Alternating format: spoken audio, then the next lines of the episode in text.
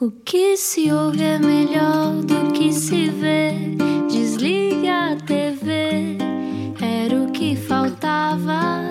A vida acontece quando anoitecer, era o que faltava. Juntos eu e você.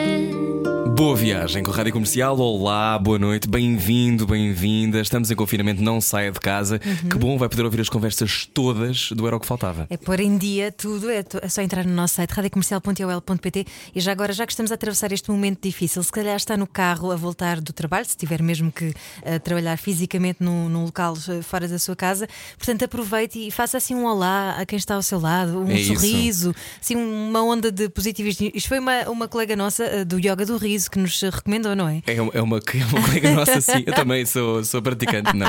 Eh, uma vez tive um dos diretos mais constrangedores da minha vida foi com uma aula de yoga do riso. A sério? Na RTP1. Se há pessoa que percebe diretos constrangedores, é a nossa convidada de hoje. Explica-nos como se eu tivesse acordado de um coma. Além de ser impossível agradar a todos, é também absolutamente desnecessário. Quem, quem o diz é a nossa convidada de hoje. 44 anos, jornalista, apresentadora, ativista. Qual é que vem primeiro em 2021? Começou em 93 no Caderno Diário, fundou a SIC Notícias, a plataforma Capazes, que tanta tinta fez escorrer, e há pouco tempo Elefante de Papel, um oásis de entrevistas na internet, por onde até já o Rui Maria passou, e muito bem. É verdade, outros nomes: Marcelo Rebelo de Carolina Deslandes e Conan Hoje está também no backstage do canal 11 da Federação Portuguesa de Futebol. Backstage, que é como quem diz, diretora de programas. É mesmo isto, já me vai explicar. No passado, muitos programas de televisão e rádio, fez manhãs na Antena 1. Como é que se navega o túnel apertado entre o jornalismo e o entretenimento? E também faz eh, parte de uma família eh, ao mesmo tempo que está há décadas à frente dos outros. Rita Ferro Rodrigues é a nossa convidada hoje, não era o que faltava, na Rádio Comercial. Rita, olá! Olá, meus queridos. Bem-vinda! Ai, que bom, eu gosto tanto do vosso programa, sabem? Ouço sempre e adoro. E acho que vocês estão os dois de parabéns, fazem uma grande dupla. Muito obrigado. Obrigada. Rita, eh, tu estás neste momento em casa, em teletrabalho. Estou. Estás a mexer-te muito na cadeira também. Sim. Ai, desculpa, Ai, este vai ser um problema porque eu não paro quieta. Mas olha, deixa-me só dizer-te uma coisa: eu também fiz esse, esse direto com o yoga do riso, claro, não é? Com o yoga. Claro, obviamente! Não, e foi horrível, porque era, porque era suposto nós rirmos muito, sem vontade nenhuma de rir, não é? Sim, sim, sim, sim. É um, é um desconforto. Aliás, o direto ensina-nos muitas coisas. Uma delas é a mentir. Eh, Rita, já Olha, vamos. Mas diz, engana o cérebro ou não engana o cérebro?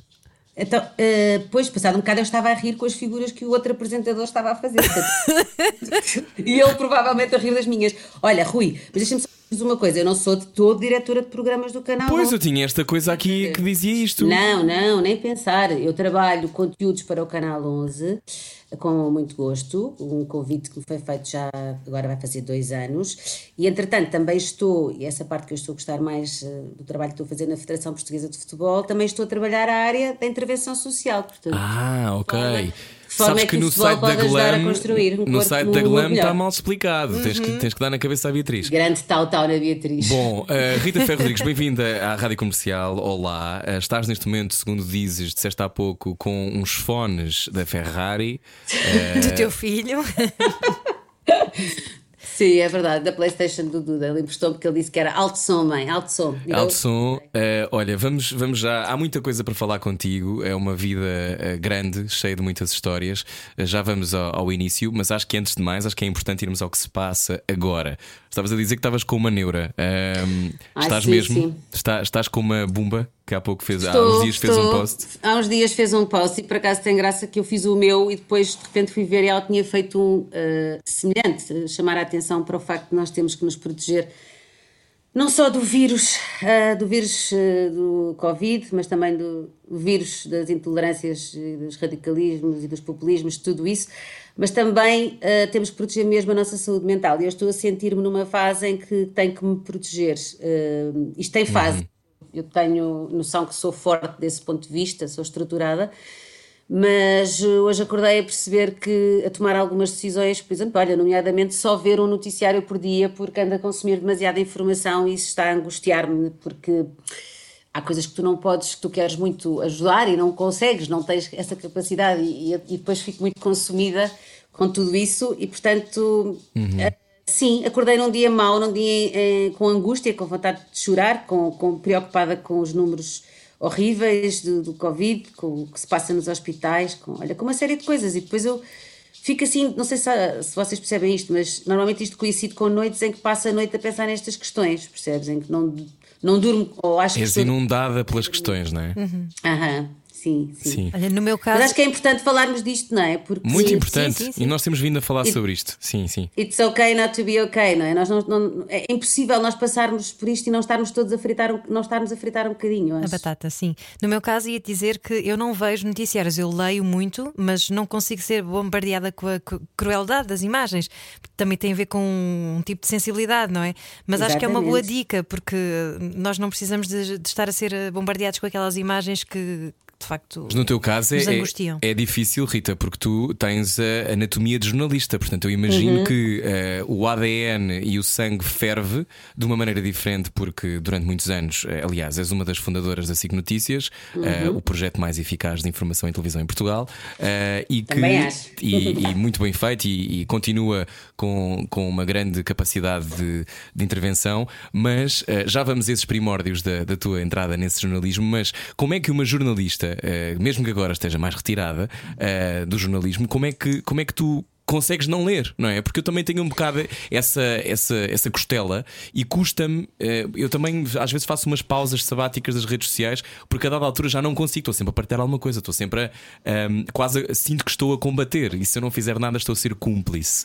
Um, ehm, Completamente. E eu acho Esse que tu é sentes é parecido, não é? A nossa grande armadilha, Rui Maria. Nós somos parecidos pois, nisso. Pois. Eu já aprendi a disciplinar-me uh, mais, foi uma aprendizagem, foi, foi uma aprendizagem muito à custa da minha saúde, uh, da minha saúde física e, e, mental, sem dúvida nenhuma. Uhum. Um, aprendi. Uh, quando eu estava há bocadinho a falar da violência das imagens, é sim também a, violência do que se passa nas, nas, unidades de cuidados intensivos deste país fora, mas é também na violência do discurso, não uhum. é só uhum.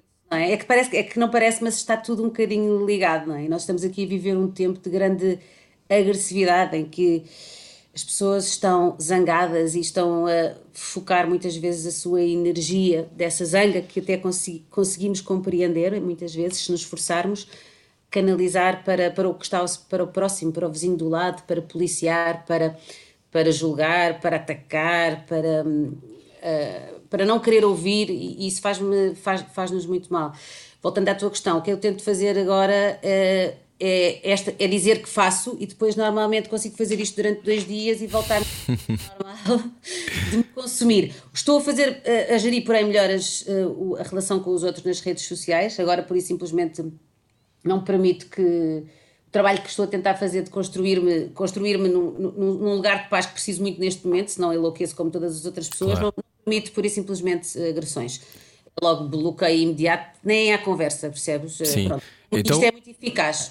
Pois, é muito eficaz e também pratico o bloqueio com enorme alegria. Com enorme alegria. Uh, Rita Ferro Rodrigues, nossa convidada hoje. Já vamos até a esse sítio da, das plataformas, da plataforma das capazes que também te fez uhum. ter que descobrir o bloqueio, mas uh, olhando para a tua vida, 44 anos, um, já fizeste 350 coisas. Tu, em criança, na tua infância, uh, tu que tens um gêmeo, tu uhum. esperavas que esta fosse a vida que te ia acontecer? Criaste-a? Como é que foi para ti? Conta-nos. Olha, tenho que ser completamente sincera. Eu. Uh, meu Deus, que horror aquela frase. Sempre achei que era predestinada. Nada disso, não é isso. Mas eu sempre senti, eu precisamente por ter um irmão gêmeo muito mais tímido, mais reservado, que odeia a exposição pública, sempre tive esse. E somos muito, muito amigos, apesar dessas nossas diferenças estruturais. Eu, eu, tenho que ser franca, eu sempre senti que me sentia bem exposta e em palco, desde miúda. Portanto, isto não é uma coisa que, uh, que nasce das ervinhas. Eu sempre gostei que me ouvissem, gostei, sempre gostei desde pequenina de ser ouvida, eu gostava de ter graça, gostava de dançar e, e, e as pessoas ficarem a olhar, portanto, não vou dizer, ah, isto foi uma coisa, não. Eu sempre achei que, um, que, que, essa exposição não me, não me incomodava e até gostava dessa atenção, dessa atenção diferenciada. É preciso, pronto, gostava. E às vezes as pessoas E não um faz mal, ainda bem. É, sim, há as pessoas que têm um bocadinho de dificuldade em assumir isto. Agora já não gosto tanto, atenção, já lá vamos, mas gostava.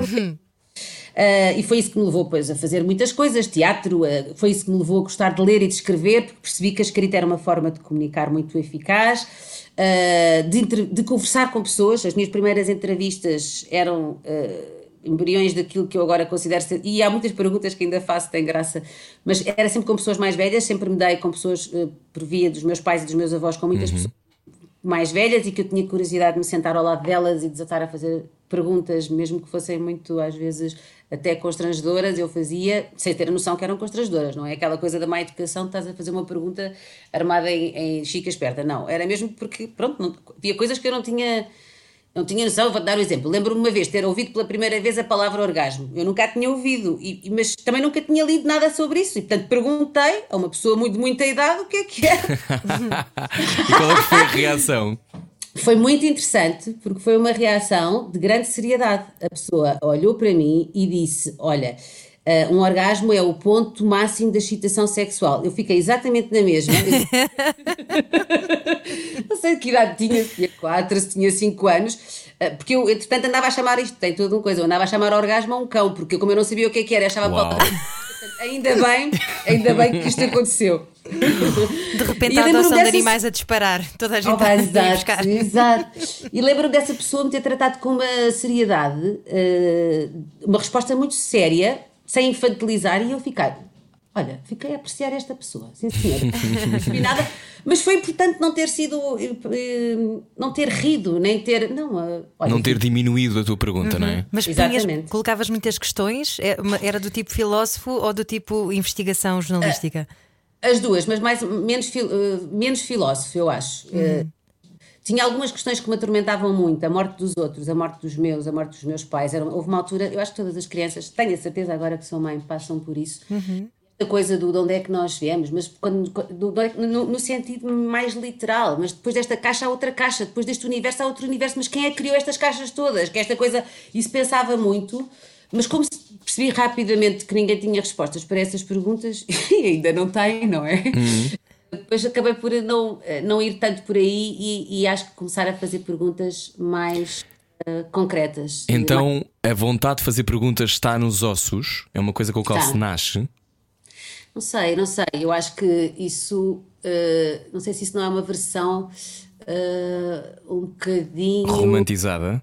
Sim, porque uh, eu acho que se nós também não formos estimulados a ter curiosidade e a fazer perguntas, se calhar não as fazemos. E desse ponto de vista, somos privilegiados porque fomos, pelo menos eu sinto desde pequenina, estimulada a fazer perguntas. Para já a minha opinião já contava e só isso faz com que tu queiras uhum. fazer perguntas quando és ouvido, quando és ouvida neste caso, e quando o debate acontece permanentemente à hora da refeição, em todo o lado, e ninguém te diz cala-te que tu uh, não és uma criança e és, não sabes o que é que estás a falar. Eu acho que nunca ouvi isto, não é? Sim, tu aos 16 anos começas a apresentar uma, um grande acontecimento para as crianças, que era o caderno diário na RTP2. Uh, eh, que eu via assiduamente, Rita. oh meu Deus! Pronto, nessa altura, quando tu começas a trabalhar aos 16 anos, tu pensaste, ah, é mesmo isto, é agora que eu vou, agora não paro porque a partir daí não paraste, não é?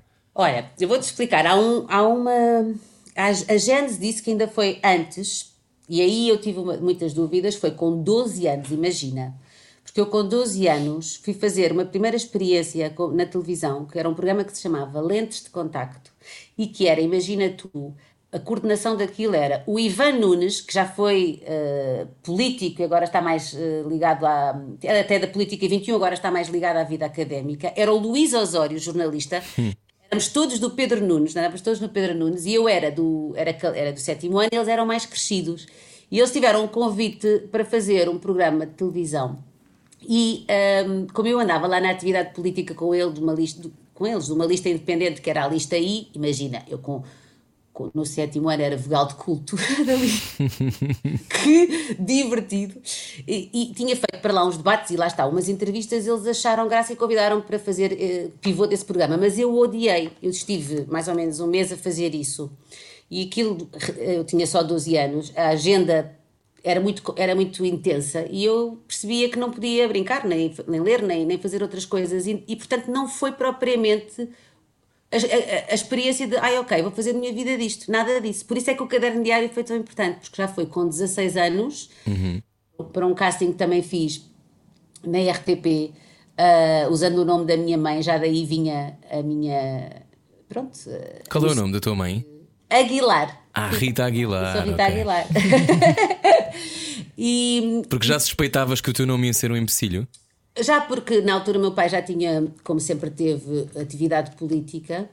Uh, na altura era deputado, se não estou em erro, já foi há muitos, muitos anos, ainda nem sequer tinha passado por nenhum ministério, e eu sabia que poderia haver essa conclusão uh, precipitada e primária, mas que eu consigo entender. Infelizmente, consigo, consigo entender que as pessoas. Uh, já não me magoa sequer, eu, pronto, é, é, é o que é. Só Já para se- contextualizar, o teu pai, Eduardo Ferro Rodrigues, em 2002, secretário-geral do Partido Socialista e eh, presidente. E antes- Exato. exato, e antes disso, atual deputado, presidente. não é? Atual presidente. da A tua Assembleia Sim, eu não segunda me lembro figura de- de Estado neste momento. Sim, não é? eu, eu não me lembro da minha vida sem ser. sem.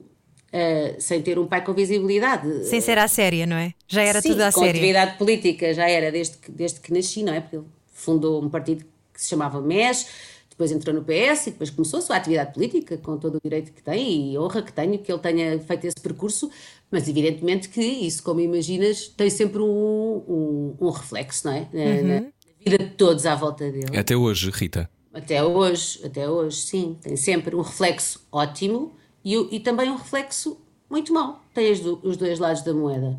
O reflexo ótimo, para mim, é, é isso: é, o- é o privilégio de ter estado sempre hum, a- muito aware daquilo que é a atividade política e a, e a, nossa, e a cidadania. Porque está, está muito na moda as pessoas dizerem que a política é uma coisa horrível e sinistra, e é mentira. A política é fundamental, faz parte de tudo, faz parte de nós, devíamos dignificá-la, devíamos perceber e não tomar o, a parte pelo todo, porque existem políticos excelentes, comprometidos, como também existem outros que não prestam para nada, como de resto em todas as eh, profissões. Eh, e essa, esse, esse, esse lado dele me ter despertado para as causas sociais, isso vem da, da sua atividade política e, e- e- e de cidadão. E isso eu agradeço para, para a vida toda, como imaginas. Mas também deve haver um grande peso de responsabilidade. Logo em criança, perceberes que há pessoas que têm esse- essa responsabilidade e esse poder. Sim, ah, houve sempre uma noção muito clara do privilégio. Quando eu digo incessantemente, e já digo isto, há- agora é muito bom, eu, e fico mesmo feliz quando digo isto, ver tantas pessoas dizerem isto, mas eu já há muitos anos que digo que tenho noção do privilégio e as pessoas ficavam super chocadas. Olha, esta é privilegiada, ainda por cima diz que tem a noção. Sim, tenho. Mas isso, é, mas isso é, tão, é tão verdade. Não, não é. É exatamente essa leitura. Claro que eu já levei com isso também, mas, mas no teu caso, eu- é verdade, tu já dizes há muito tempo. Sim, sim. Há muito. E, porquê? Porque eu, ter noção do privilégio é tu estares numa casa que eu estive, que nunca foi rica eh, nem pobre, eh, nunca, eh, mas nunca de facto nos faltou nada fosse ess- essencial, mas não é só isso, é ter acesso a livros, ter acesso à cultura, ter eh, acesso à noção eh, histórica e cultural e contextualizada todos os dias de que nós, crianças que ali estamos sentados à mesa com os nossos pais, temos uma vida que a esmagadora maioria das crianças do mundo não tem. E porquê é que não tem? E começar por aí.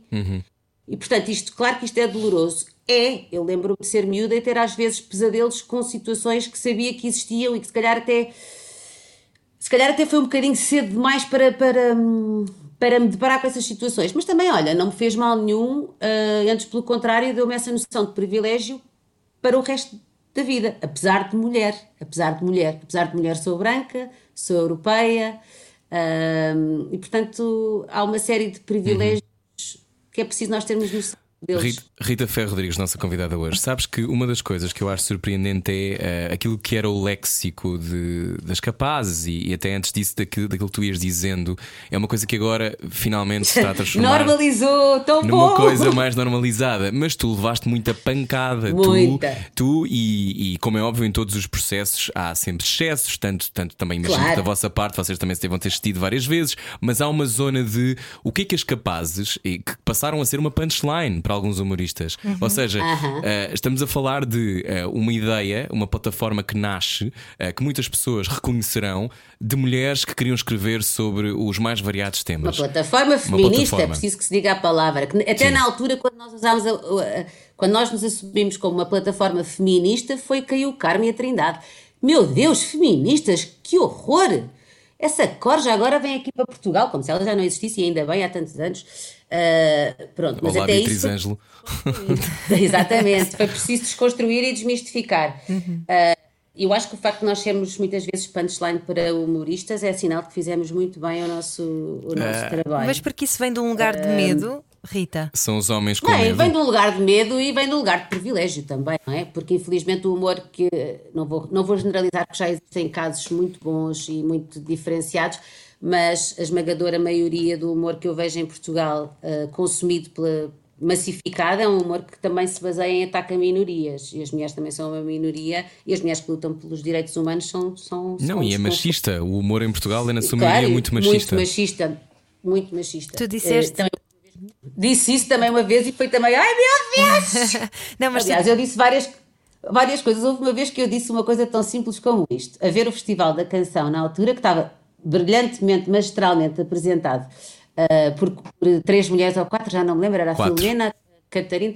Eu disse no Twitter uma coisa tão simples como: perfeito, ótimo, ficamos contentes, mas que bom que era se se aplicasse esta regra e se houvesse ainda mais representatividade. Ou seja, também é importante termos as mulheres negras na televisão, elas existem. Bem, vocês não imaginam, aliás, tu acho que tu sabes, Rui, que agora é vista tão simplesmente como sim, a representatividade e a diversidade são importantíssimos, sobretudo nas, nas, nas televisões, para que os miúdos se sintam identificação. Isto levou, ouve lá. Ai, vais ver que ela também vai, vai saber que também quer apresentadores anões. E eu, pois, e se calhar quero, quero apresentadores anões. Qual é o Mas isto levou a uma. como se fosse um grande radic, de um grande radicalismo aquilo que eu estava a dizer. E agora, graças ainda bem, já não, já, não, já não acho que existe esse sentimento. E em relação às capazes, aconteceu muito, muito isto. Olha a história dos manuais. Quando nós, e bem, denunciámos o facto de haver manuais ah, de apoio ao estudo que eram ah, específicos para meninas e para meninos, quando isso não faz qualquer sentido. Caiu tudo em cima de nós e agora já vejo muita gente que caiu em cima de nós a perceber que essa luta era uma luta. Mas olha, ser, ser a primeira, da estar na fila da frente eh, e depois, passado uns anos, as pessoas ah, aderirem àquilo que tu dizias, eh, faz-te sentir injustiçada? Não, faz-me sentir muito bem, feliz. Eu, em última análise, eu não trabalho, eu nunca fiz isto. Ao contrário do que as pessoas pensam, que isso também é outra coisa muito gira. É, ela fez isto para se promover. isso. Aliás, isto deu-me tantas coisas boas. Deu-me tantas, como meu Deus. Não, a pessoa faz isto porque sente que tem de fazer alguma coisa. Faz isto mesmo por convicção. E, portanto, quando eu sinto, e agora, ainda agora senti com o que aconteceu ah, com ah, a resposta imediata que houve ao, a, a um ataque machista por parte de um candidato à presidência da República. Hum, E eu senti imediatamente, eu senti uma coisa que foi, até me comoveu, porque senti, meu Deus, isto de ter homens e mulheres a puxar do batom vermelho, independentemente de ser, eh, porque eu até interpretei aquilo e eu assim o fiz, não foi como apoio específico àquela candidata, Sim, sim. mas qualquer ataque político que seja feito com base eh, no ódio e na discriminação. E tu vês, abrir o Instagram e ver pessoas que nunca se manifestaram politicamente, nunca, porque eu sei, porque eu, apesar de tudo, tenho esta boa memória de ver, e de repente ver, e de ver homens, muitos homens de boca pintada de vermelho, e pensar, ok, isto pode ser só uma trend, mas eu, I don't care, eu quero é que as pessoas percebam, quer dizer, I don't care não, eu im- importo-me com isso, e espero que tirem daqui alguma ilação e que continuem esse trabalho, mas é muito importante estes momentos, estes momentos em que as pessoas e sim, sinto-me bem, sinto, ok, já, já parece que já, fal- já falamos um bocadinho. Mas mais sabes que eu, eu imagino que tu também tenhas recebido coisas, mas eu recebi vários comentários homofóbicos, como sempre, e recebi várias Claro. coisas. Ahm, eu recebo pontualmente, não tenho recebido tanto nos últimos tempos, mas uma basta tu. ah, eles acham sempre, as pessoas que dizem isso, que tu estás a querer chamar a atenção, não é? Tu, quer dizer, Sempre. qualquer pessoa que o faça, como se fosse Sempre. errado querer chamar a atenção para alguma coisa. Ah, Claro. E eu acho que há aqui uma zona ah, muito salutar que é o facto de uh, percebermos como é importante. Eu acho que antigamente os posicionamentos públicos, e nós já falámos sobre isto algumas vezes, as figuras públicas portuguesas, sobretudo os apresentadores de televisão, uh, posicionam-se zero, não é? Têm muito pouca Zero. vontade de se posicionar. Tu que uh, não só já estiveste em direções de programas, como já foste apresentadora de mil coisas, como já estiveste uh, nos lugares com, com mais influência na televisão, um, como é que tu. Uh, vês isso, Rita? Isso é medo? É porque têm medo do que é que podem As perder ao posicionarem-se? Olha, eu acho que há, há, há duas, eh, duas grandes eh, justificações. Uma delas é o medo. O medo eh, de, das marcas deixarem de gostar delas, porque se tu entras em qualquer agência, dizem-te: olha, sobretudo às mulheres, que o ideal é estar, é, é, portanto, é aquela coisa do uh, sossegada e do lar, como é que era, do Brasil? Do, uh, se, recatada e do lar. Exatamente. Porque supostamente eles fazem ali um, um, um, denominador comum do que é que os portugueses gostam e ninguém pode, lá está, ninguém pode agradar a todos e portanto o ideal é tu não te comprometeres, tu não comprometeres tens o maior número de possibilidades de agradar ao maior número de pessoas. Isso faz com que tu ganhes mais dinheiro. Em última análise é isto, uhum. para algumas públicas. Para outras, eu admito que seja receio e falta de informação, porque a partir do momento em que tu tomas uma posição política pública em que defendes uma causa, depois também tens que estar preparado uh, emocionalmente e, e, e, até culturalmente para defender a tua argumentação. E eu acho que também há muitas pessoas que não estão preparadas para fazer essa defesa, não estão preparadas para depois defender a causa. Uhum. E isso é, a meu ver, aquilo que mais me uh, deixa empatizar, ou seja, quem, é, quem, é, quem, faz, quem não fala por estas razões, eu tenho muita empatia, entendes o que eu digo? Porque Entendo. eu acho que já há muito tempo que é preciso as pessoas terem formação, terem formação, serem uh, estimuladas pelas próprias empresas onde uhum. trabalham a terem formação. Para mim é inadmissível ouvir algumas coisas que ouço em alguns espaços das televisões e das rádios e penso, caramba, se esta pessoa tivesse tido uma formação dada pela sua própria empresa em igualdade de género, em sustentabilidade, não sei o quê, de certeza que não dizia esta, esta enormidade. Lá está, porque esta pessoa não teve acesso, se calhar, a uma série de informações que eu tive, lá está, voltamos ao privilégio desde pequena. Uhum. Estas coisas de uma, de uma perspectiva uh, inclusiva também. É, também acho que temos que ser inclusivos uh, quando analisamos estes fenómenos e não atacar logo. Rita, eu também pintei os lábios uh, e pelos mesmos motivos que, que tu. Um, uhum. Mas há quem diga também que nós, ao fazermos este tipo de ações e ao falarmos demasiado no Voldemort, estamos a dar-lhe força, não é? Uhum. Uh, e que uh, há pouca discussão sobre aquilo que nós queremos, mas muita discussão sobre o que nós não é queremos, verdade. não é? É verdade. E acabamos por, se calhar. Uh, mas qual é a solução, Ana? Qual é a solução? É, é, é, é exatamente essa, isso que estamos é? a debater, sim. Eu tu... não sei, eu não sei dizer qual é a solução. Hum. Não te sei dizer, é aquela velha frase do show: se vais debater com um porco, prepara que vais para a lama com ele, não é? Uhum. Mas Deixas o porco a, a, a urrar sozinho e a dizer as maiores eh, enormidades, uh, coisas absolutamente, algumas delas até que configuram crimes, e tu e, e deixas sem resposta para não ires atrás da agenda dele. É muito complicado isto.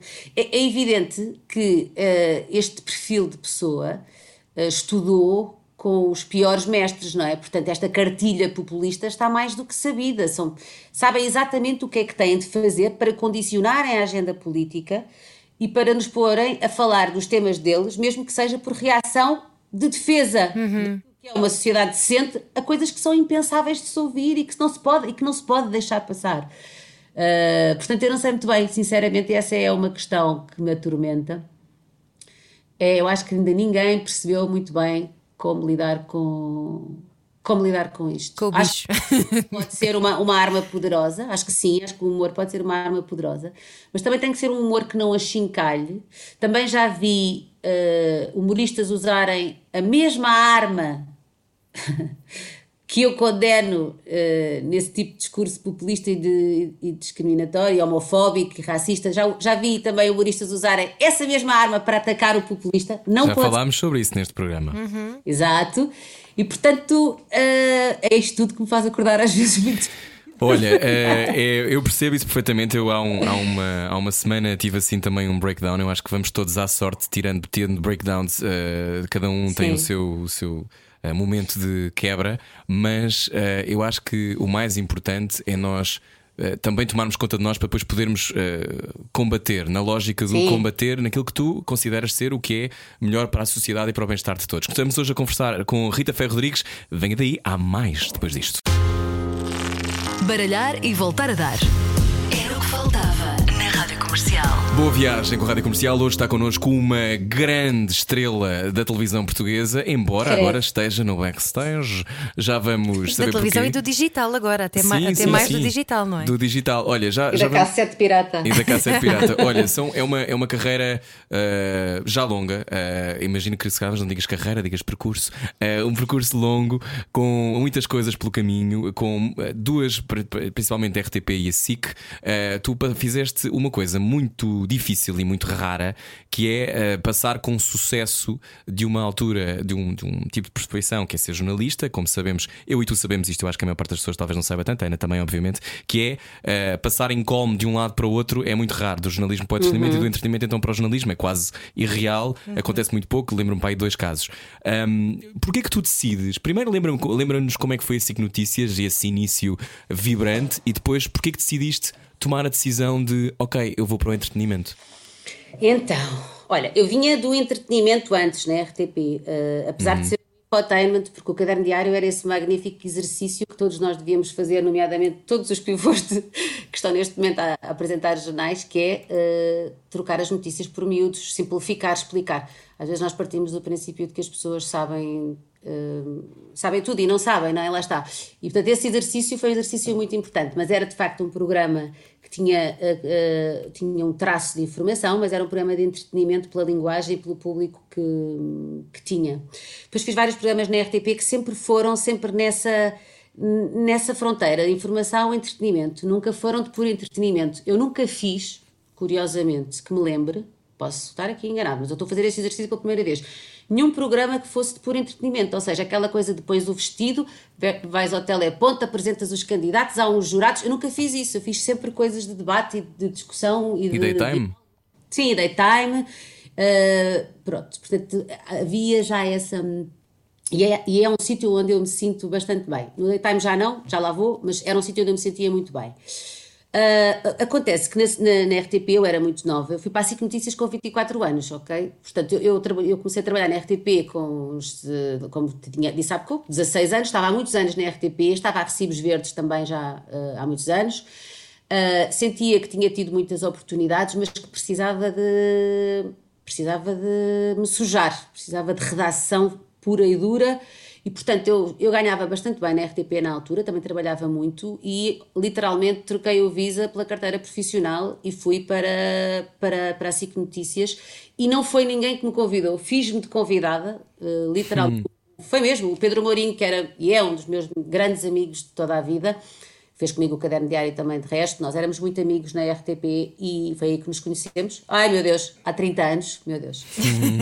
E, e o que acontece foi que o Pedro disse: Olha, nem imaginas, ligaram, vai aparecer um, um, canal novo. Imagina assim que, assim que vai ter um canal de notícias e o Nuno Santos e o Rangel convidaram-me. E eu, ai Pedro, que sorte, eu também quero ir. Diz lá que eu também quero ir. E ele deu toque a quem tinha que dar: Olha, atenção, vocês andam a fazer. hum, Andam a ir buscar pessoas ao mercado, eu sei que a Rita também quer ir. Ah, mas se calhar ela. Mas ela não é jornalista, de formação específica. Quer dizer, eu estava a, estava a estudar, mas ainda nem, nem, nem sequer tinha concluído o curso, que nunca concluí de resto. Aí estás melhor que eu, Rui Maria. Já acabaste Ah, finalmente, mas demorei 10 anos. de. Boa! Sim. Pronto. E então hum, eu disse mesmo, Pedro, eu quero ir. Ah, mas eles acham que eu não sou nada cara porque eu vou ganhar o que forem ganhar os outros. E assim foi. Uh, foi um dos dias mais felizes da minha vida quando o Nuno Santos e o, e o Rangel me chamaram para ir ainda às instalações da velha SIC. Um, e me disseram, sim senhora, acho que faz todo sentido estares aqui, até porque uh, vai-te proporcionar um bom crescimento e há aqui muitos programas que nós também achamos que têm programas e que têm a tua cara. E fiz o caminho de todas as pessoas ali dentro, fiz muitas madrugadas, fiz, uh, levei muito na cabeça, uh, entrei quase com um estatuto de estagiária, já trabalhava há muitos anos, mas havia ali um estigma precisamente por... Uh, Uhum. por ter vindo também do, do entretenimento, mas fiz o meu caminho e, e, ganhei, acho eu, tenho a certeza de resto, até por tudo, o respeito dos meus pares. E, e passado poucos meses já estava a fazer reportagens de, com algum folgo, com alguma responsabilidade e acabei por também apresentar noticiários, foi uma experiência que correu muitíssimo mal. Porquê? Porque eu, foi aí que eu percebi que também podia ser muito feliz no entretenimento outra vez. Porque eu tinha ataques monumentais de riso, porque. vá, porque parecia que as situações, quanto mais tensas, mais, mais me davam vontade de rir, porque era miúda, porque. Uh, porque não sei, porque me sentia espartilhada. Foi uma coisa que eu senti sempre que não era da minha cena. Parecia que estava num colete de forças. Mas, oh, oh, Rita, Rita Ferro Rodrigues, nossa convidada hoje, o teu apelido também não, não espartilhava como jornalista? Uh, olha, uh, não. Durante muito tempo, não. Depois houve aquele episódio uh, dramático, histórico e sinistro de terem envolvido de forma caluniosa o meu pai no, no, no caso uh, Casa Pia, e esse sim foi um momento em que eu fiquei muito zangada e triste com algum jornalismo que se praticava na altura e em que me apercebi de, muitas vezes como é que as coisas funcionavam e que eu própria disse: Eu não quero fazer parte disto, tenho que me proteger.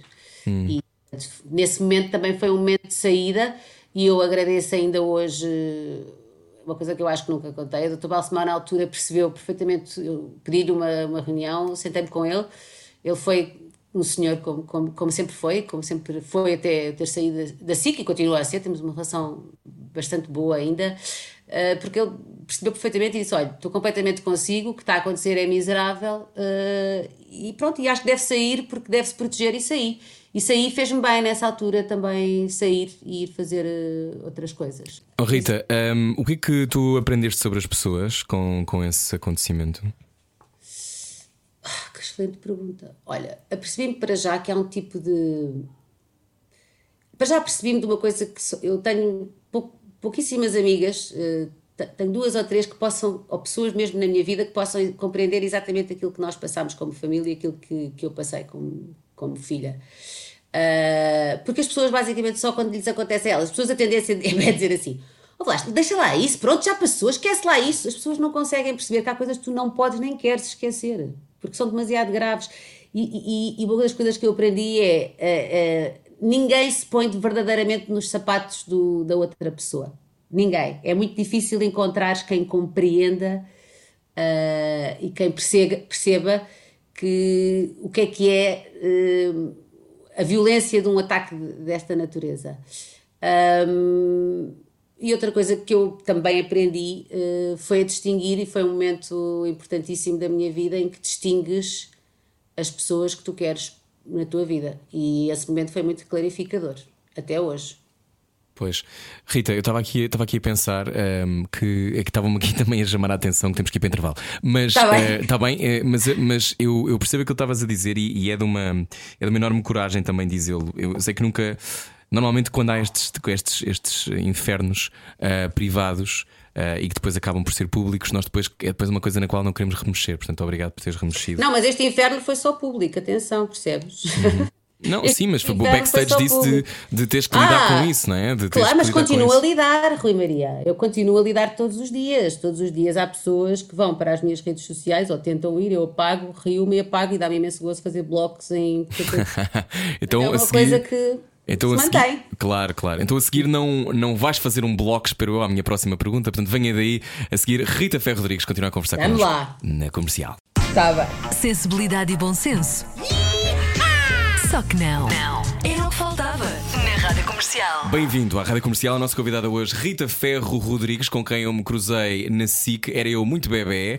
E na altura, Rita Ferro Rodrigues, coisas que não me esquecerei, uh, foste sempre muito simpática comigo e um, ehm, deste-me espaço, que é uma coisa que é difícil, sobretudo em contextos uh, tão competitivos quanto uma televisão jornalista. E uhum. estar-te-ei sempre grato para, pelos conselhos oh. e pela disponibilidade que sempre tive tiveste não só de conversar comigo quando era muito criança, como uh, de, um, ehm, de perceberes uh, que pronto, que temos, somos todos diferentes e que temos todos crescimentos diferentes, mas que, mas que podemos existir em antena, pessoas diferentes podem existir em antena.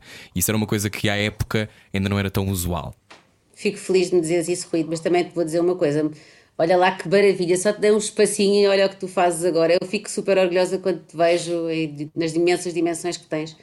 Pronto, não vamos aqui estar a. Não, não vamos, até porque isto hoje é sobre ti. Rita, é voltando, voltando à SIC, eh, a esse momento em que decides ir para o Daytime, Daytime, uma espécie de uh, montanha russa, falta de melhor expressão, montanha russa com algum 760 lágrimas e também, meu Deus, diretos que, como falámos de início, podem ser do mais constrangedor que a vida já inventou. São muitos anos, muitos anos de Daytime que tu fizeste. Uh, o que é que guardas desse tempo? Olha, o melhor e o pior. Acho que aprendi imenso. eh, Eu, eu não decidi ir, basicamente desafiaram e eu bora lá experimentar isto, não é? Pronto, e, e isso foi, e foi importante, e ainda bem que experimentei. Houve muito tempo em que eu adorei fazer daytime, as coisas, lá está, não, não estavam como estão agora, era diferente, havia mais espaço de conversa. Agora, o daytime, de facto, como dizia o Francisco Menezes, que é a pessoa que eu conheço que melhor definiu o daytime, uma vez ele disse-me quase a chorar, quando nós estávamos a acabar um dos nossos programas, isto é um descascador de almas. E eu fico a pensar, tens toda a razão, Francisco, é, e o pior é que nos descasca também a nossa. E nós não nos vamos apercebendo, às vezes, até que ponto é que nos pode deixar num estado de insensibilidade eh, muito grande. E por isso é que às vezes as pessoas veem pessoas que fazem daytime há muitos anos e dizem assim: Ah, ela está a chorar, mas aquilo parece tudo mentira. Ou então dizem: Ah, faz sempre as perguntas da mesma maneira, porque de facto há um chip, a certa altura, de tanto descascarem a alma, é uma certa insensibilidade que entra. Isto é- é- eu não sei se consigo explicar-vos o que é que eu estou a tentar dizer. Sim, sim. Eu, eu ia usar a Eu- expressão e- descascador de almas porque me lembrava, mas é isso, é Exato. aquela coisa de tem que haver também alguma lógica de insensibilidade, porque senão tu és atropelada todos os dias, não é? É horrível. Pronto. É. E o pior é que não é suposto haver essa insensibilidade, percebes o que eu estou a dizer? Sim, sim, percebo. Mas é Pronto. uma defesa, não é? Que tens que ter, senão desmanchas-te a chorar no ar. Mas nem já estou a falar de chorar, estou a falar mesmo. eh, eu às vezes estou a olhar para algumas pessoas e, estou- e penso, parece que já desligaram, estão num piloto, uma espécie de piloto automático de defesa, mas é que isso depois também não é bom. Eh, isso não é bom porque isso depois tira-nos o critério de perceber, ok, esta, isto não pode estar, isto está a acontecer no ar neste momento, não podia acontecer. E esta pessoa houve uma altura em que sabia que isto não podia acontecer e deixou de saber. Quando é que ela deixou de saber? Quando é que ela ligou o piloto automático? E no fundo eu acho que também o que quis fazer quando saí foi precisamente eu percebi que tinha ligado o piloto automático e fiquei em pânico com isso. De permitir alguns conteúdos que eu jamais faria noutra altura. Uh, de uh, perceber que estava a fazer programas em que entravam coisas que me deixavam noutra altura absolutamente cho- chocada pela exposição daquelas pessoas e que estava ali tranquilamente a fazê-las. E portanto houve ali um momento em que eu comecei a angustiar muito com isto. Isto e com os 760 também, que já os vomitava pelos ouvidos por todo lado e já não dava, pronto. Mas foi sobretudo a questão, ah, a questão da, da verdade, da, da, da, da verdade. pronto. Mas como é que, eh, Rita Rodrigues, nossa convidada, como é que se navega esse sítio entre o crivo daquilo que para ti é qualidade e aquilo que eh, as audiências ditam? Porque quando se está, e como tu sabes melhor do que eu, quando se está em antena tanto tempo, eh, a ter que fazer com que os programas que nós estamos sejam sucessos, que depois às vezes podem não ser, ehm, lidar com isso e conhecemos, eu conheço mil histórias, tu também, e tu Também. viveste, eu também vivi, histórias de em que tu, por mais que tu faças coisas, não resulta. Não, Ahm, não resulta. Como é Uhum. que, Por como é que, é que é- E porque, como é que tu não cedes às vezes a conteúdos que são mais escabrosos, não é? Porque há ali uma Por zona. isso é que cedes, por isso é que é terrível, por isso é que eu também não quis ficar. É exatamente isso, Rui. Apesar de que eu acho que é possível, eu, eu acho que é possível os apresentadores, eh, comunicadores, sobretudo aqueles como eu, que já ando aqui há muitos anos, e como outros que andam no mercado, dizerem não, eu não quero fazer isto. E para isso é preciso ter coragem. Ok? Mas- Podes dizer que não também- em Portugal? Cons- Ah, Consegues eu, escolher? eu, eu, não, eu, eu disse muitas vezes que não. Também se calhar foi por isso depois. Mas disse muitas vezes que não. E também disse muitas vezes que sim a coisas que não concordava, porque tive que ir por aquilo que era a, a opinião da, da maioria, não é? Pronto, eh, com, com muito custo meu às vezes. Mas eu acho que é possível e, e eu sei que há apresentadores que o fazem, atenção. E também acho que é importante que as empresas de comunicação tenham à frente pessoas que não sujeitam os apresentadores ou as pessoas que estão a dar a cara a isto. Ou seja, que as coisas são debatidas antes, são pensadas e que no fundo e que em última análise sejam pessoas que representam valores universais e que nós eh, supostamente todos defendemos e temos que defender nas redes sociais, em nossa casa e também se estivermos à frente de um programa a tomar decisões eh, em, que temos, em que sabemos que a audiência pode ser pior no dia seguinte, não é? Mas há pessoas que muitas vezes jogam os dois campos, não é? Então não há? Ah, como é, o que é que se faz? Ah, Diz-se, é porque às vezes dizer implica que não se trabalhe mais.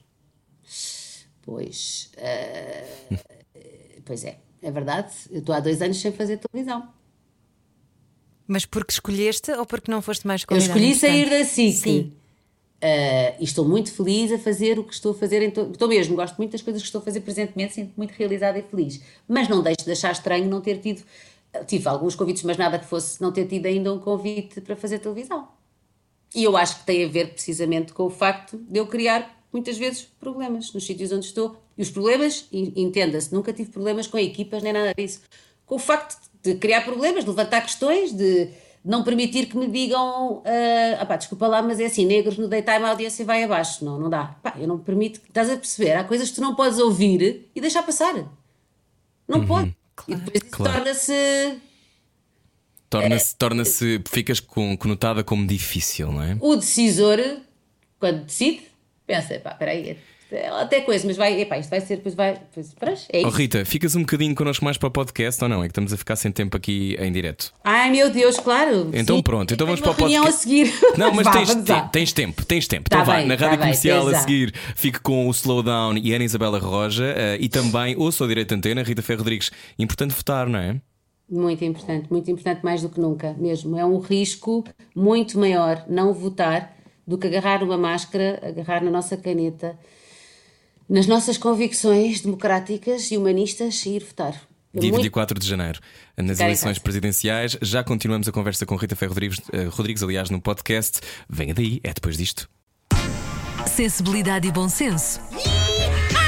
Só que não. Não. Era o que faltava na Rádio Comercial. Estamos a conversar com Rita Ferro Rodrigues agora no online. Se quiseres dizer palavrões, podes, Rita. Aqui já podes fazer o que quiseres. É uma loucura. Rita, Rita uh, há coragem, por exemplo, daquilo que estavas a dizer há bocadinho, é a coragem, não é? E eu acho que há, uhum. uh, há, mas há também uma coisa. Eu acho que Portugal é um país muito difícil para não pactuar nem que seja um bocadinho.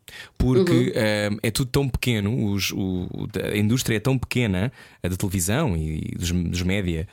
Um, como é que se consegue conservar essa espinha dorsal? Porque, inevitavelmente, se calhar estamos a trabalhar com pessoas, ou estamos a lidar com pessoas, ou entrevistamos pessoas que não queremos, uh, ou que não nos apetecia nada, mas uh, não há solução. É uma questão de sobrevivência. Sim. Certo, e uh, uh, Rui, que não me interpretem mal todos nós, como tu dizia muito bem, uh, já tivemos de fazer concessões terríveis. Pronto, e depois há uma altura da tua vida em que tu também achas, tens a veleidade de achar que já não te apetece fazer mais concessões e que se calhar até te consegues safar de outras maneiras, trabalhando noutras coisas e arriscando tudo, foi um bocadinho aquilo que eu fiz, não é? Aos uhum. 42 anos, uh, literalmente mandar para o espaço um um lugar, numa estrutura de uma empresa de comunicação uh, e sair porque, porque não estava a ser feliz, estava a ficar mesmo muito infeliz, estava, estava a ficar doente de, de, de infelicidade. E isso foi um risco, eu saí sem nada, literalmente. Sem, tinha o meu projeto do elefante de papel na cabeça, mas o elefante de papel não é um projeto que, por enquanto, me dê dinheiro. Eu só gasto dinheiro no elefante de papel. Às vezes as pessoas dizem, pois, lá estás tu a, a mamar do elefante. É mentira. Estou a mamar o elefante, que é uma expressão linda. Eu estou, meus amigos, que, é que as pessoas depois não sabem que sou eu que pago. Eu, eu, eu, eu, o dinheiro que eu ganho noutras coisas poupo para poder fazer este projeto. E sim, já podia ter arranjado outras formas de financiamento, Uh, mas algumas formas de financiamento implicariam perder alguma da liberdade que tenho, lá está, porque depois tu arranjas um patrocinador, mas se calhar esse patrocinador. Mas depois são oito episódios sobre massa, não é? Exatamente. e portanto, eu prefiro juntar o meu dinheiro e duas vezes por ano gravar o Elefante, como tu sabes que acontece, e com uma equipa boa a quem eu pago. Uh, dignifico o trabalho, eles dignificam o meu e prefiro fazer isso e ser independente. Mas lá está, isto tem a ver com o que nós estávamos a falar há bocadinho, Rui. Uhum. Isto perder eh, imensas oportunidades. Nomeadamente. Olha, e, e uh, falando, falando sobre, sobre essa tua escolha, um, ehm, como é que é não estar à frente das câmaras? Olha, essa parte tem sido muito pacífica, vou dizer-te. Hum. E olha que eu saí, achei, eu estou uh, literalmente no ar desde os meus 16 anos com pouquíssimas interrupções. Uh, pouquíssimas interrupções, mesmo. Como é que eu, eu posso ter aqui uma coisa de uma síndrome de camionista, de parar e ficar super deprimida. Não, nada. Eu estava a precisar muito disto. Foi a melhor parte. Essa foi a melhor parte. Para já, porque neste momento a televisão é um meio importantíssimo, claro, mas existem outras formas, não é? De nós comunicarmos. Uhum. Ter conseguido logo arranjar a minha forma de comunicação ao meu gosto, com as minhas pessoas no, na, nas redes sociais e ter sido uma coisa logo com muita força, também obviamente que me deu muito ânimo. Não senti que desapareci do mapa, porque ninguém com o meu perfil gosta de desaparecer do mapa. Atenção. gostei de estar, se eu, se eu gostei de estar menos exposta, gostei. Gostei. Sobretudo uma exposição mais criteriosa, aparecer quando me apetece e quando quero. dizer aquilo que eu quero. Sabem que eu não, eu não estou a mentir, eu não devo dar uma entrevista que eu me lembro há mais, seguramente há quase dois anos. É, estou a dar-vos a vocês. Obrigado. Não, mas também não é, é porque gosto muito de vocês, gosto do programa e porque me apeteceu falar. Também estou aqui a fazer um bocadinho de psicanálise hoje, está a ser bom. A ideia é essa, nós sabes que nós somos a terapia que o país não sabia que precisava. né? Oh, Rita, Você achou um divã ótimo. mas, mas, mas não dou entrevistas também precisamente pela- pelo receio que a palavra seja deturpada, que já me aconteceu milhões de vezes, e porque tenho a minha- as minhas, os meus canais para passar as minhas mensagens. Portanto, pronto, eh, é isto. eh, não preciso, não quero, não preciso dessa exposição, não quero. Não estás no ar agora, mas o teu marido está. E como é que é? É verdade. Agora os não, está aqui à frente, do, está aqui no sofazinho, lindo, à minha bem. frente. É engraçado ver os papéis agora trocados e vê-lo no É ar. ótimo, é ótimo. Mas sabes que para mim não é nenhuma surpresa, porque ah, eu e o Ruben estamos juntos há 14 anos e eu, quando me apaixonei por ele, ah, uma- foi por várias coisas, algumas não posso contar. Mas ele está aqui a olhar para mim, olha, ele está deitado no sofá, a olhar para o telemóvel e faz assim que não com a cabeça, como ai que maluca que esta mulher é. Pronto. Ah, mas uma das razões foi precisamente porque, porque eu sabia, porque ele tinha muita graça e muita à vontade, porque ele gostava muito de pessoas, porque ele nos programas em que eu participava era uma força de energia brutal, estando nos bastidores, e, uma, e eu sabia que ele iria. Uh, que ele tinha jeito para isto, Vocês percebem? É, foi- Tipo, eu olhava para ele e pensava, pá, eu tive sorte, tu não, e na verdade agora ele está a ter sorte e ainda bem. Sorte e não só. Até um caminhão. Tem um caminhão. Meu Deus, tu Ah, já sabias meu que ele tinha um caminhão. Oh, Rita, Meu eh, Deus. e o que é que tu sentes agora que não estás a aparecer na televisão? Mas imagino que, que ainda tenhas uma televisão, não é? Tenho. E portanto, consegues ver na televisão coisas que te devem deixar com vontade de entrar na televisão e esbufetear as pessoas que estão a ver, que é o que eu sinto muitas vezes. Eh, porque eu também não estou na televisão. Outro erro deste país. Não, estou a brincar. Mas, mas pronto, mas há, uma, há ali uma. No outro dia ouvi uma apresentadora de um programa, não vou dizer o nome porque eu sou muito elegante, mas uma, uma apresentadora de um programa a dizer uma coisa do género: então, esta alheira é igual à sua. E eu fiquei com a sensação de que já tínhamos ultrapassado um nível. Não, já ultrapassámos tudo. Mas eu fico às vezes, Rita, ouve, eh, comparativamente com há 10 anos, ou há 8 anos, ou há Sim, 7 anos, sim. em que eu fazia mais, e, e- e tu, obviamente, fizeste muito mais depois disso, a sensação que eu. eu- ou seja, muitas vezes ia-se longe, assim que sempre foi um sítio de enorme liberdade e de experimentação. Mas houve, não íamos aqui, não é? Que é que Uhum. Não, não íamos, olha, eu lembro-me que havia uma discussão na altura, muitas vezes, quando entrei no, no Daytime, uma vez uma, uma apresentadora, que por acaso eu até gosto bastante, mas levou uma grande descasca, e com razão, porque disse eh, no ar uma palavra, uma expressão que eu também odeio e que acho que não se pode dizer em televisão, que é arrasca. Estou à rasca para. Pá, isto é uma coisa que eu mantenho que é feito, não se diz em televisão.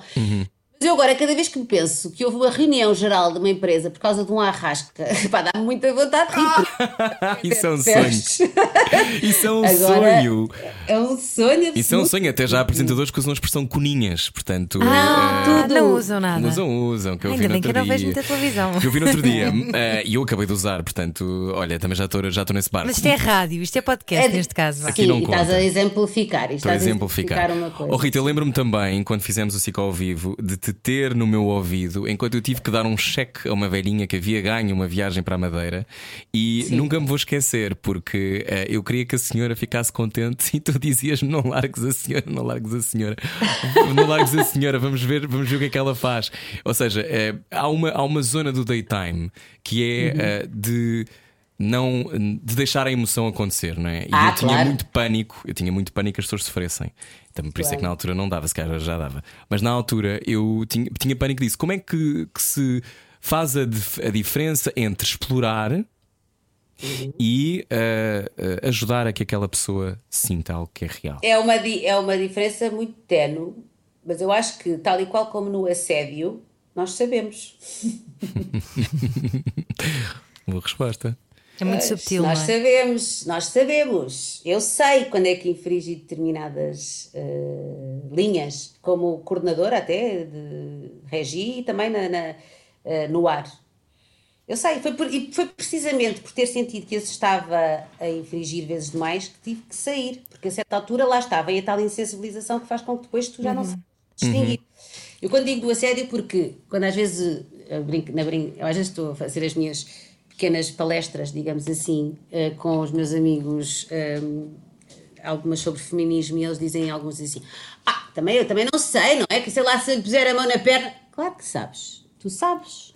Tu sabes que se não lhe pediste autorização, não a conheces de lado nenhum, lhe vais pôr a mão na perna, tu sabes exatamente o que é que estás a fazer. Portanto, eh, é um bocadinho, é um bocadinho a mesma coisa, nós sabemos.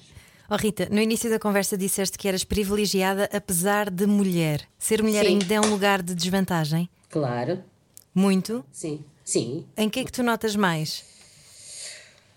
Olha, eu neste momento estou numa fase eh, em que estou. eh, em que estou muito con- conciliada, mas lá está, estou na minha bolha, porque eu estou a trabalhar num sítio onde a igualdade é de facto pela primeira vez eu sinto uma, uma realidade e não é um eh, e não é um, não é carregado pela boca. Estou numa empresa que é a Federação Portuguesa de Futebol, contra todas as expectativas, eh, tem eh, políticas igualitárias muito, muito, muito fortes. Portanto, desse ponto de vista, acho que nós estamos a fazer um bom caminho. Acho que é o caminho mais. Acho que esse é o lado mais fácil de se trabalhar esta questão, apesar de tudo, porque já, e ainda bem, muitas empresas, muitos patrões, digamos assim, a perceberem que, que até é uma questão de, de lucro eh, as empresas serem, terem igualdade, terem representatividade, é uma questão de lucro, está provado por vários estudos hum, muitíssimo bem feitos que as empresas que têm mais diversidade e mais igualdade têm mais lucro.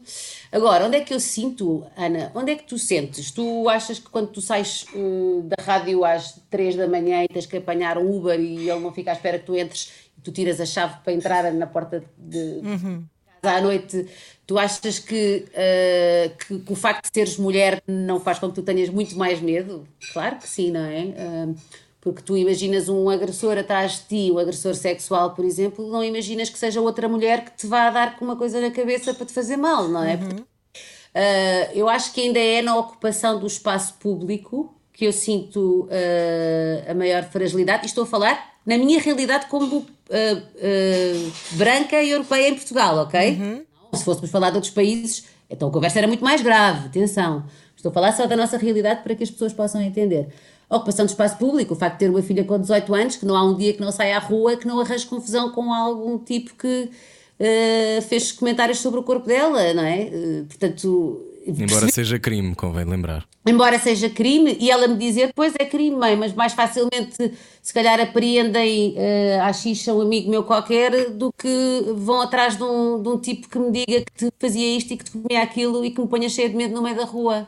Portanto, é isto, basicamente, é? Uh, Preocupa-te a subida, a subida de movimentos populistas, porque eu acho que é muito importante dizer isto. Há com, com, este, com isto vem desproteção, não é? E vem, Claro. e vem, e vem Uhum. Vem legitimação, do legitimação. ódio. Dissemos todos ao Oh. mesmo tempo. Legitimação do ódio. Aliás, qualquer pessoa que tenha visto o Brexit e tenha visto aquilo que aconteceu depois do Brexit, e ou olhe para o Trump ou olhe para o que se passa Uhum. no Brasil, sabe como, a partir do momento em que se passa determinada barreira, e há pouco tempo eu partilhei nas minhas redes sociais um, um vídeo feito pelo Walter Cardeira, que é um ator que fez um vídeo Também que foi, partilhei. pintou com os lábios e foi para uma espécie de chat roulette, um, um, um sítio de chat na internet em que se podem, as pessoas podem ver as câmaras e o nível de violência que as pessoas horror- dizem umas às outras é os miúdos. É um eu, cresci, eu cresci com aquilo, aquilo também não, não me choca tanto assim porque eu cresci com muito daquilo.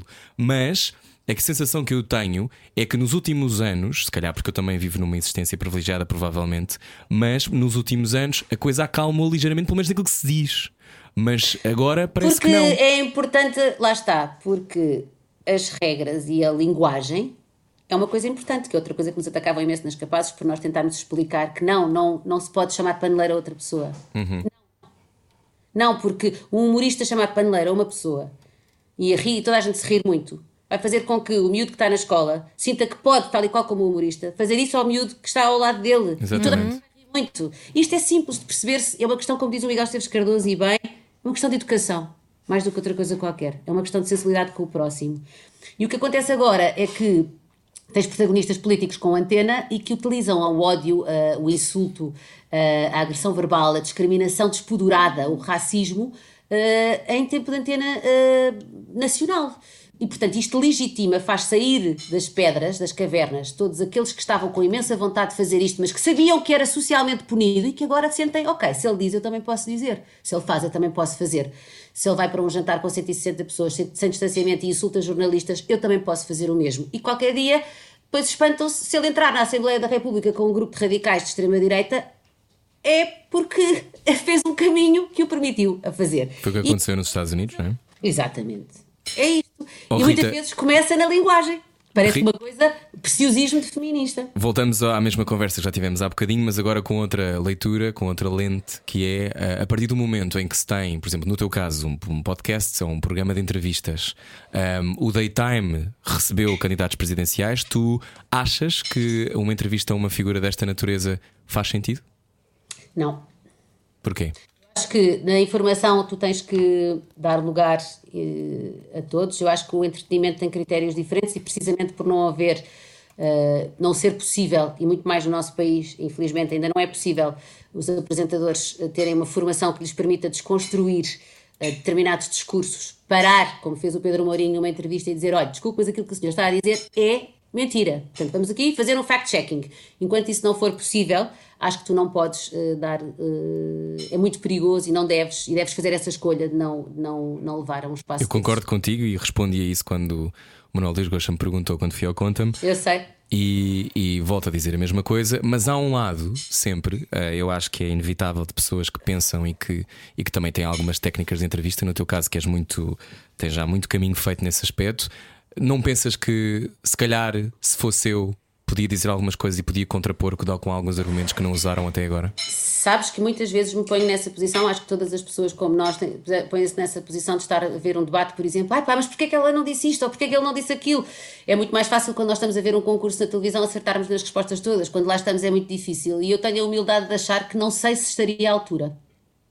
Eu também não sei, sabes? E, por causa, e por causa da, da emoção, porque nós estamos a falar, eh, estamos a falar de um, de um território que eu sei que, a meu ver, me é muito caro, me é muito doloroso e as, as emoções interferem. Das duas, uma, ou tomava três Xanax, que eu acho que pode ser uma boa estratégia, vou-te dizer. E, e- e tentava desconstruir aquele discurso, ou então é muito difícil, porque a, a lógica, como sabemos sempre, é de lançar lama, de lançar calúnia atrás de calúnia, casa atrás de casa, marcar a agenda, não permitir a resposta, continuar a interromper o discurso, e isso para uma pessoa que, seja educada, que, seja, que, tenha alguma noção do espaço público, lá está, e de como é que as pessoas se devem confrontar, é muito difícil de fazer. Portanto, não sei responder essa pergunta, Rui Maria. Em casa, safo-me muito bem.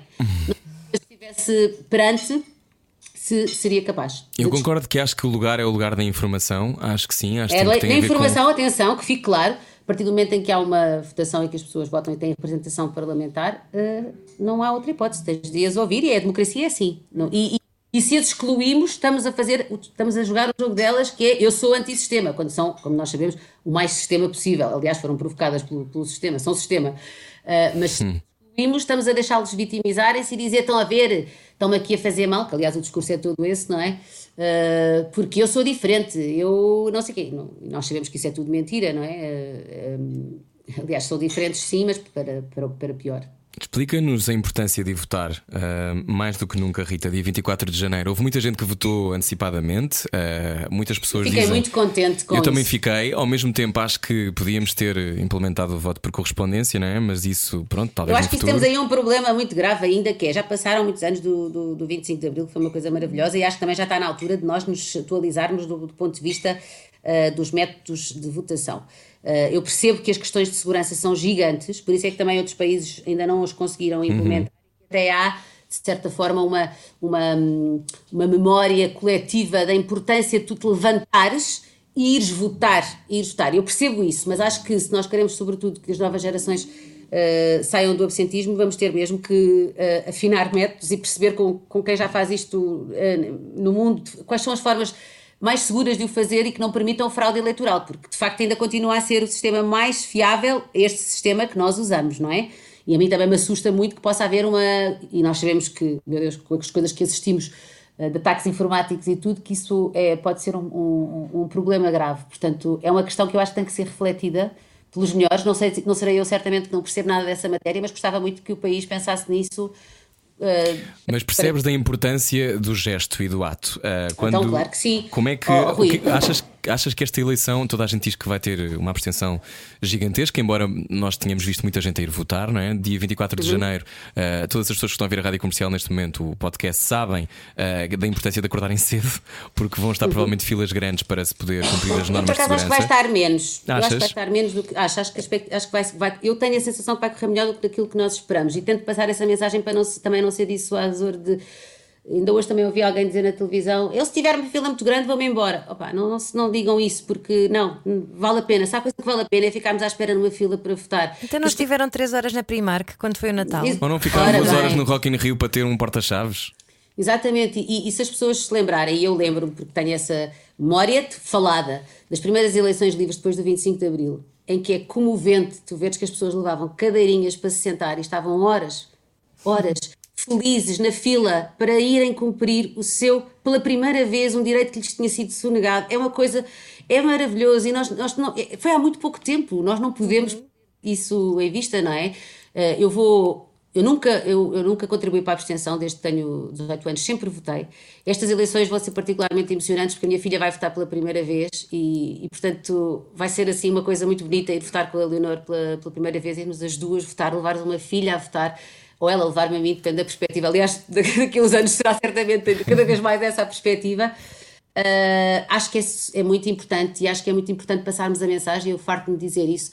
Nestas eleições nós temos uma panóplia de candidatos e de candidatas uh, que eu acho francamente uh, muito bons, muitos deles. À esquerda e à direita, atenção, à esquerda e à direita. Eu sempre votei à esquerda, mas eu não, não quero com isto interferir em nenhuma espécie de. Ou seja, eu acho que as pessoas, e tenho muitos amigos meus direita, graças a Deus, também isso foi uma coisa que o 25 de Abril nos deu, a, a, a possibilidade de nos darmos com todas as pessoas que partilham os nossos valores da esquerda e à direita, e não há valores reféns, eu acho, da esquerda e da direita, há pessoas muito decentes e que partilham os mesmos valores humanistas na esquerda e à direita, e nós temos neste momento essa representação na maior parte dos candidatos. Uh, só há, de facto, um que sai do, dessa, dessa, dessa lógica e também por isso devemos ir, devemos ir votar em todos aqueles que representam aquilo em que nós acreditamos Rita, e a um mundo melhor. Não é? Já te devem ter feito esta pergunta 250 vezes, mas uh, o teu papel já é muito ativista, portanto, tu de alguma maneira já, já interferes no discurso político também. Mas a uh, carreira política, um, Parlamento um dia, nunca pensaste Ai, não, nisso? não, não. Nunca? Não, nunca pensei. Não, porque eu acho que, uh, já, porque não, não, não gosto, não, não me sinto preparada. Até do, do, ponto de vista académico, há uma série de disciplinas que tu tens que dominar uhum. uh, de economia, de política internacional, de coisas que eu, que eu que eu faço um esforço por entender, mas não tenho, tenho a humildade de, de perceber que jamais poderia, uh, que não, não, não, não, não, não estou preparada para isso, e depois porque de facto eu, eu acredito no exercício da política através da cidadania, do ativismo, e acho que esse papel também é muito importante e, e, e tem que haver quem o faça. E hum. portanto acho que é outra forma de estar na. Rita, sabes escolher as tuas batalhas? Já sei, Rui. Lembras, temos esta conversa. Lembro, lembro. Mas sabes que, tal e qual como isto é muito engraçado, por exemplo, eu olho para as capazes. Evidentemente, nós no início cometemos uma série de erros, éramos também muito mais novas, as capazes, apesar de tudo, já têm seis anos. Isto parece que não, mas é o tempo passa a correr. Uh, éramos mais novas, estávamos a juntar um grupo de mulheres muito diferentes, de espectros e quadrantes diferentes. E houve muitos erros que cometemos, de, sobretudo de apreciação do momento de, de dizer as coisas e de algumas Uh, guerras que, que, nós travamos na altura, que agora já são, como, como já falámos, absolutamente normais e comuns e com muita adesão por parte do, do, das pessoas, mas que na altura as pessoas não estavam preparadas. E, e portanto, nós também temos que saber uh, lançar, as, lançar as sementes. Uh, mas a percebermos onde é que está a floresta, não é? O que é que está aqui a passar? Hum. É que... Dá-nos um exemplo, Rita, só para percebermos o que é que foi mais polémico, o que é que polarizou Por mais. exemplo, olha, Olha, uma, uma, uma, questão que polarizou imenso e que ainda hoje polariza tem tudo o que tem a ver com, com, com, com a identidade com, do género, não é? Uhum. Com, uh, de identitarismo. Tem, tem, olha, por exemplo, a questão do cartão, do, do cartão de, de, da cidadania, que nós também fomos das, pessoas, de, das associações que, que propuseram essa, essa discussão. Uh, na altura foi uma coisa muito mal compreendida. Então, mas por que estupidez? O que é que interessa? Eu quero lá saber se é cartão de cidadão. Para mim, não, interessa-me. Eu sou cidadã, eu quero ter um cartão. Eu não preciso ter um cartão de, cida, de, cida, de cidadã. Uh, mas acho que se existisse um cartão de cidadania era ótimo para todas e para todos, estávamos todos incluídos. Mas isto foi uma coisa que na altura foi lançada e muito mal percebida e por vezes por nós não tão bem argumentada ao ponto de conseguir fazer uh, um caminho mais fácil. Acabou por fazer, acabou por fazer. E também sei agora, e por isso arrependo-me muito pouco, de muito pouca coisa no, no percurso das capazes, um, também sei agora, e tu também sabes, Rui Maria, que há, é como, por exemplo, quando dizem assim, ai ah, sim, eu sou, eu gosto de homossexuais, mas bichas é que não. Não é? As bichas é uma chatice, porque fazem barulho, fazem gostam barulho, de fazem purpurinas, Mas foram as bichas que foram para as, nos anos 70 e nos anos 80 para as manifestações, Sim. e que fizeram barulho e que foram enxovalhadas e que mostraram com a sua visibilidade onde é que estavam, o que é que queriam e o direito que tinham a existir. E foram elas que fizeram o caminho para que depois possam existir os tais homossexuais respeita- respeitados. Percebes o que eu estou a Não, dizer? e não há nada mais transgressor na ideia daquilo que é ser um homossexual do que seres mais feminino, porque isso significa que podes objetivamente ser aquilo que tu quiseres e o género ser também eh, uma coisa que, que tem várias interpretações. E eu acho que nós já estamos, e acho que isso estamos muito mais avançados do que na altura em que vocês lançaram estas questões. Acho que ainda temos muito por fazer e a prova Temos. é a quantidade de me- comentários que eu recebi a dizer que eu era bicha, que era aquilo e o outro, só porque tinha pintado a boca. Eh, Claro, e obviamente e outros. publiquei logo uma fotografia com eyeliner, porque acho que é importante Aham. que percebam que eu gosto Eu de várias partes da maquilhagem. Um, Claro. acho, acho que também é muito importante. Uma das razões também, porque eu sempre que faço nos últimos tempos programas de televisão, que sobretudo quando são de noite, quando são prime time e coisas do género, eu não me importo nada e acho graça a, a- a desmistificar aquilo que um homem pode ou não Mas pode usar. como é Tem que óbvio, estar com um porque isso é fatinho. só uma construção de género, Sim, não é mais sim, nada. sim. Isso não é mais nada. Mas eh, uma coisa que as pessoas agora já começam a perceber, e por isso é que a luta feminista e LGBTI tem sempre a mesma raiz. E qual é a raiz? É que a raiz é que o que é visto como menor e o que é visto como ah, mau, é, a raiz é o feminino, precisamente. Por isso é que os gays que são, que disfarçam, oh, bem, ele está tudo bem porque ele disfarça, não é? Mas Não me parece gay. nem parece gay, não é? Portanto, ou seja, o que é que está aqui em causa? É que, o que está em causa é que o feminino é fraco. E, portanto, se um homem assume um lado que todos têm, masculino e feminino, como de resto as mulheres, ah, mesmo que não seja gay, entendes o que eu estou a dizer? Sim, sim. Isso é considerado fraqueza. É fraqueza. Tu dizes, nós sabemos isto, continuas a ouvir, apesar de tudo, muito menos. Por exemplo, na escola do meu filho isso já não existe, ou já, já percebo que há um controle muito mais da linguagem, quando, por exemplo, estás a chorar, parece maricas, ou parece uma menina, não é? É, é a mesma coisa, ser maricas e ser uma menina, na raiz deste boião cultural de sexismo onde nós nascemos, é a mesma coisa. Isso, isso eu acho que nós temos conseguido nos últimos anos, todos e todas, fazer uma boa desconstrução disso. Essa é Já- a fronteira um que trabalho. falta. É o machismo, Rita. Eu acho que o, o machismo, ah, meu Deus, eu não sei se algum dia vai acabar, uh, Rui Maria. Eu tenho algumas dúvidas sobre isso, ahm, até porque, como nós sabemos, o machismo toca a todos e a todas, toca também às mulheres. Uh, o machismo internalizado nas mulheres é uma coisa gravíssima, como de resto já existiu em tempos e ainda existe a homofobia internalizada em muitos gays Existe muito ainda. grandes parte dos ataques que eu sofri na vida, ataques eh, machistas, vieram de mulheres, precisamente de mulheres que não que estão ainda tão fechadas na sua internalização do machismo que acham que como é que é possível nós estarmos sequer a falar destas coisas. É, é- isso é muito triste e muito angustiante. Ah, portanto, sim, ah, é um caminho que nós temos que, que fazer e que estamos a fazer. Olha, estamos a fazer em áreas tão importantes como, por exemplo, o futebol, está a fazer um esforço a nível europeu, a UEFA, e para, para, para, para falar sobre a homofobia, para falar sobre o machismo, porque, como nós sabemos, os, os balneários de todos os desportos predominantemente masculinos ainda são ba- bastiões grandes de machismo e de homofobia.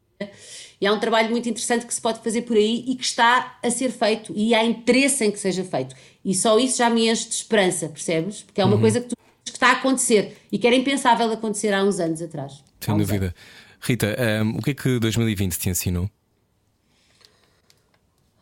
Olha, não é fazer pão, não fiz. Ah, mas, olha, isso é uma coisa muito importante. Eu tive que parar, eu sou muito. ah, Frenética? corrente e obrigou-me, como obrigou praticamente toda a gente, as que tiveram o privilégio de poder estar em casa e a ser pagas, como é o meu caso, e a trabalhar de casa, que também é um privilégio. O- olha, obrigou-me a perceber que sou muito feliz na minha casa com os meus filhos, com a minha, com a minha família, que tenho amigos fabulosos, ahm, que, que preciso ter mais tempo para, para mim e para estas pessoas. Isso talvez tenha sido a maior, eh, a maior aprendizagem. Ah, e que tudo e que a natureza é a coisa mais importante de todas e, e- e parece uma frase feita mas nós temos mesmo eu pensei muito muito muito neste ano em tudo eu refiz repensei reformulei ainda não consegui aplicar tudo a minha forma de lidar com, o- com o planeta com o mundo com a natureza com os recursos que são escassos isso foi uma reflexão que eu ainda não tinha tido muito tempo para fazer confesso entrei muito tarde nessa luta talvez também por uma questão geracional e por estar outras lutas ao mesmo tempo. E este ano foi um dos anos em que eu mais uh, me apercebi disso, da importância de tomarmos conta disto, disto de uma forma muito empenhada, isto, senão, não sei uhum. como é que vai ser no futuro. O que é que te comove mais, Rita? As pessoas dizerem que são felizes. Quando eu uma pessoa dizer que é feliz é a coisa para mim que eu acho mais comovente de todas. Porque acho tão difícil sermos felizes. Acho que nós temos momentos em que somos muito felizes, mas uma pessoa que diz que é feliz, ou uma pessoa, por exemplo, com muita idade, que já me aconteceu muitas vezes estar a entrevistar pessoas com muita idade que passaram por coisas tremendas, perdas de filhos, guerras, pandemias, e que dizem no final da vida, mas eu fui tão feliz. Isso comove-me, olha, só de falar disso até fico. Comove-me tanto, sabes? Porque são pessoas que conseguem olhar para trás e ter as maiores dores do mundo e mesmo assim sentirem que, que, que foram felizes, que, que valeu a pena. De onde é que achas que vem esse lugar de felicidade? Eu acho que esta é uma resposta muito óbvia, mas é mesmo aquilo em que eu acredito. É, vem dos outros, vem do amor. O amor é coisa.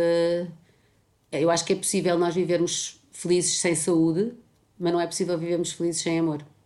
Hum. Ainda achas que vais salvar o mundo?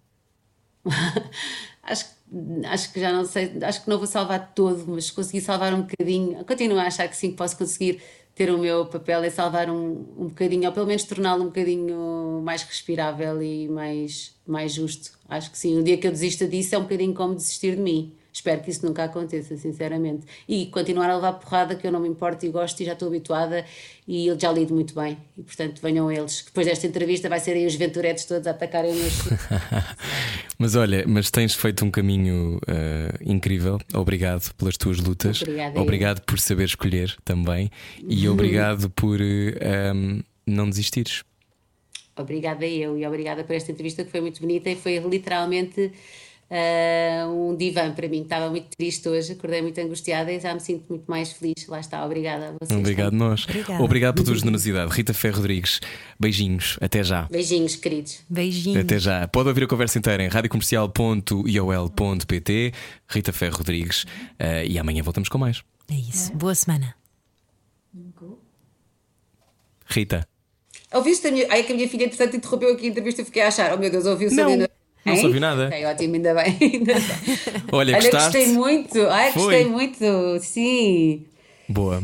Vocês puseram a falar de coisas que eu nem sequer nunca tinha falado, mas soube-me tão bem. Mas apanharam-me no dia certo, caraças. Estava aqui com uma vontade de mandar cá para fora. Ainda bem, Rita, ainda bem. Mas acho que, acho que foi super. Mas tudo o que disseste foi muito consciente. Eu acho que não foi nada. Uhum. Mesmo que esta coisa de seres atacada, por acaso acho que não vai acontecer. E se fores. Também acho que não. Uh, ah, se tá, cá estamos, it. completamente, amigo. Então, se não, também se não fores é porque alguma coisa fizeste errado. Lá, Lá está, está. É? No, no, momento em que nós estamos, tem que ser. Não se pode desistir. Claro, exatamente. A ver. Beijinhos, Olha, obrigado. Obrigada, meus beijinhos, amores. Beijinhos obrigada. grandes. Beijinhos. Beijinhos, beijinhos. beijinhos. Tchau. Era o que faltava. Com Rui Maria Pego e Ana Martins. Juntos eu e você. Na comercial.